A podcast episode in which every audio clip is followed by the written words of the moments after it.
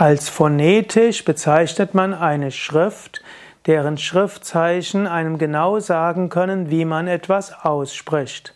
Es gibt ja auch die sogenannten Hieroglyphen, das heißt, das sind Bilder, es ist eine Bildschrift und mit der Bildschrift sieht man ein Bild und damit weiß man, was gemeint ist. Man weiß noch nicht, wie man es ausspricht. Es gibt sogar Bilder, Bildschriften, die in verschiedenen Sprachen gleich sind. Zum Beispiel gibt es die chinesischen Schriftzeichen, die können in verschiedenen Teilen Chinas ganz unterschiedlich gelesen werden. Währenddessen die phonetische Schrift ist eine Lautschrift, die eben sagt, wie etwas ausgesprochen wird. Es gibt die echten phonetischen Schriften und die unechten phonetischen Schriften. Devanagari zum Beispiel ist eine echte phonetische Schrift. Das heißt, wenn du ein Sanskrit-Wort siehst auf Devanagari, weißt du genau, wie man es ausspricht.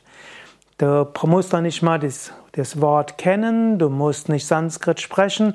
Wenn du die Schrift kennst, weißt du genau, wie das Wort ausgesprochen wird. Das ist im Deutschen etwas anderes. Du weißt nämlich nicht, ob ein A ein kurzes oder ein langes A ist.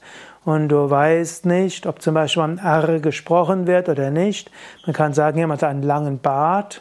Da ist zwar ein R dabei, aber das wird typischerweise nicht ausgesprochen. Du kannst auch bei BAD sagen Bad oder Bad.